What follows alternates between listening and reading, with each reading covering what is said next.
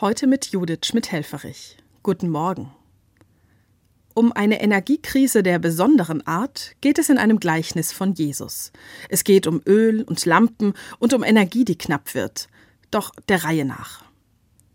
Jesus erzählt in dem Gleichnis von zehn jungen Frauen. Am besten lassen sie sich wohl als Brautjungfern beschreiben. Ihre Aufgabe ist es, bei einer Hochzeit auf den Bräutigam zu warten, dann ist ihr Einsatz gefragt. Wenn der Bräutigam kommt, um die Braut abzuholen, sollen sie ihm mit brennenden Öllampen in den Händen entgegengehen und ihn zum Festsaal geleiten.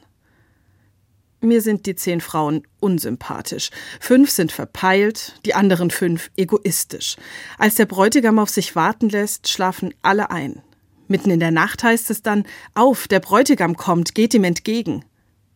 Da merken fünf der Frauen, dass sie vergessen haben, genug Öl mitzunehmen. Ihre Lampen werden schnell wieder ausgehen. Gern hätten sie Öl von den anderen Frauen gehabt, doch die sind nicht bereit zu teilen und sagen, wenn wir euch Öl abgeben, reicht es für niemanden von uns. Geht zu den Händlern und kauft dort, was ihr braucht. Die fünf sind noch unterwegs, da kommt der Bräutigam. Das Fest beginnt, die Türen zum Festsaal werden geschlossen.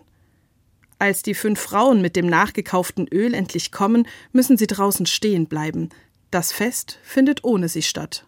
Pech gehabt. Ich habe mich oft gefragt, wieso das Gleichnis so kompromisslos endet.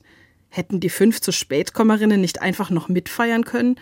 Und auch wenn das Licht ausgegangen wäre, gibt es nichts Wichtigeres?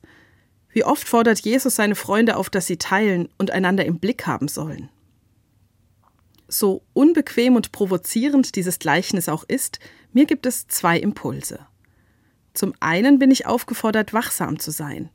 Ich glaube nicht, dass Gott, wenn es wirklich hart auf hart kommt, irgendjemanden vor der Tür stehen lässt.